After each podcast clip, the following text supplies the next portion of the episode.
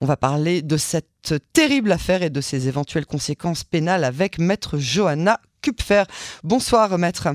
Bonsoir Yael. Merci d'avoir accepté euh, d'être l'invité de cette édition. Vous êtes avocate pénaliste au barreau de Paris et euh, au barreau euh, d'Israël. Alors tout d'abord, quelles sont les implications et les conséquences pénales d'un tel scandale? Tout d'abord pour l'hôpital d'Assoutin. Écoutez, il y a plusieurs euh, implications juridiques de manière globale dans, dans, cette affaire qui est tout simplement un drame. Euh, tout d'abord, je vois une remise en question de la légalité des tests génétiques qui ont été effectués. Euh, effectivement, le tribunal a statué que des tests, devaient, euh, des tests génétiques devaient être immédiatement euh, effectués. Le gros problème, c'est qu'on avait un, un problème de consentement de la mère porteuse, en fait qui est dite mère porteuse aujourd'hui, eh euh, parce qu'en fait, elle devait être euh, d'accord elle devait donner son consentement euh, au nom en fait du principe d'intégrité du corps humain et même du droit à la dignité. Elle devait être d'accord pour que des tests génétiques devaient soient effectués. Mhm. Ça c'est la première des choses. Alors en l'occurrence, les tests ont été effectués sur des tissus qui avaient déjà été prélevés et ont donné comme résultat aujourd'hui qu'en fait la mère effectivement qui était censée être la mère biologique ne l'était pas. donc ça c'était la première la première interrogation. Mhm. La deuxième et l'une des plus grosses, c'est euh, quid de la responsabilité euh, du centre hospitalier, euh, c'est-à-dire à qui en fait incombe la faute, qui est responsable euh, de cette négligence d'un point de vue pénal et aussi d'un point de vue civil évidemment. Mhm. Alors d'un point de vue pénal, euh, effectivement, il y a une faute de négligence. le gros problème qu'on a en Israël, c'est que la représentation des victimes, sur le plan pénal en tout cas, est quasi nulle. C'est-à-dire qu'il n'y a pas de constitution de partie civile, la victime n'est pas partie au procès comme ça pourrait être le cas en France par exemple. Euh, on estime que c'est en fait le ministère public, le, la praklitoute qui représente les victimes, en tout cas qui les informe. Euh, mais euh, le, le, ministère public représente l'État et pas les victimes. Donc en fait, on a un gros problème de représentation de la victime dans ce cas-là, d'autant plus que euh, qui est la victime? On a euh, la mère porteuse, on a la mère biologique. Voilà, donc, dont on ne connaît pas encore l'identité. Exactement. Euh, donc en fait, on a un gros problème pénal à ce niveau-là, euh, mais effectivement, il pourrait y avoir une responsabilité pénale du centre hospitalier euh, pour négligence. Ça, c'est la première des choses. Euh, la deuxième chose, c'est qu'effectivement, il y aura une responsabilité civile, puisqu'il y a une faute, un dommage euh, et un lien de causalité.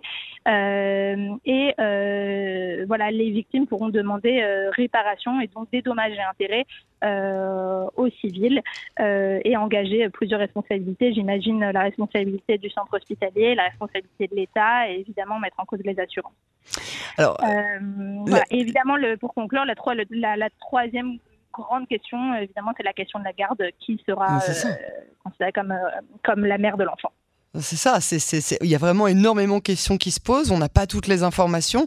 La mère euh, de l'enfant, qui est par ailleurs dans l'état physique d'une mère sur le point d'accoucher, puisqu'elle est en salle d'accouchement et qu'elle doit normalement donner vie à cet enfant demain, mais surtout dans l'état psychologique qu'on peut seulement imaginer. Quels doivent être, selon vous, les dommages et intérêts qui devraient revenir à la mère en question? Écoutez, c'est très difficile de quantifier ce dommage. Euh, comment mettre une somme sur euh, sur euh, sur des, un préjudice aussi important? Il faut se rappeler aussi que la mère, elle a elle a entamé un processus de de, de FIV, de procréation.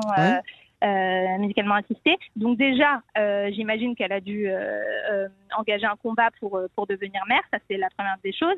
Et en plus, aujourd'hui, on lui rajoute on lui rajoute un autre problème. En fait, là, on se rend compte que la PMA, qui est censée être une solution pour elle, c'est c'est un peu son, son le cauchemar. Son bourreau, exactement, exactement. C'est sa solution et son bourreau en même temps. Donc, euh, comment quantifier le dommage, j'en sais rien. Euh, mais euh, ce que je sais, c'est qu'il devra pas être, les dommages intérêts ne devront pas être euh, être minimes. Et la question, c'est est-ce que vraiment le dommage pourra être compensé, en tout cas par de l'argent C'est aussi une grande question que le, auquel le droit, je ne sais pas si aujourd'hui il répond tout à fait. Oh là là.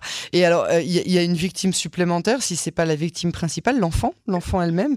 Euh, qu'est-ce qu'on doit envisager pour, euh, pour cet enfant qui va, qui va naître. On, lui souhaite évidemment beaucoup de santé, mais avec une mère qui veut absolument avoir la garde de, cet enfant qui n'est pas biologiquement la sienne, mais qu'elle a porté pendant neuf mois. Il y a aussi de l'ADN qui joue, puisque même une, mère qui, qui, n'est pas biologiquement la mère de l'enfant dépose quand même une partie de son ADN sur, sur l'enfant pendant la période de la grossesse. Enfin, il y, y, a tout un, mécanisme qui est absolument terrorisant euh, pour, euh, cet enfant qui va naître et qui, qui dont on connaît pas le, futur proche.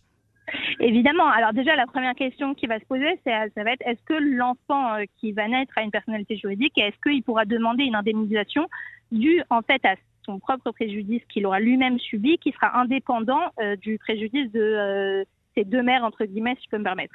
Euh, pour faire un petit parallèle, par exemple, avec le droit français, la Cour de cassation en 2000 avait euh, euh, statué que, effectivement, l'enfant à naître pouvait demander réparation euh, pour son propre préjudice. Bon, les faits n'étaient absolument pas les mêmes, mais euh, mais voilà, en fait, elle elle reconnaissait la personnalité juridique de l'enfant à naître. Euh, et effectivement, cet enfant, outre le fait qu'effectivement il y aura un préjudice d'image, parce qu'en en fait toute sa vie il, il aura entendu cette histoire et qu'il lui sera répété, répété, répété. ensuite, effectivement, il aura des dommages psychologiques qui seront indéniables. il sera déchiré parce qu'à mon avis, il aura il sera au courant de l'identité de ces deux mamans. Euh, et euh, effectivement, je pense qu'il pourra euh, tout à fait demander réparation. Alors évidemment, jusqu'à ses 18 ans, ça sera par l'intermédiaire de son tuteur légal. Et qui, sera, son tuteur, c'est ça. sera aussi une grande question. C'est ça, c'est ça. Si, si on n'arrive pas à retrouver les deux parents biologiques de, de, de cet enfant, est-ce que ça peut influencer, selon vous, les lois qui concernent justement la gestation pour autrui en Israël? Alors, le, déjà, il y a deux choses. Euh, la question, c'est est-ce que on pourra retrouver la maman biologique de cet enfant? Euh, À partir du moment où la mère dite porteuse aujourd'hui dans les médias euh, fera une demande d'adoption, ce que je pense qu'elle fera.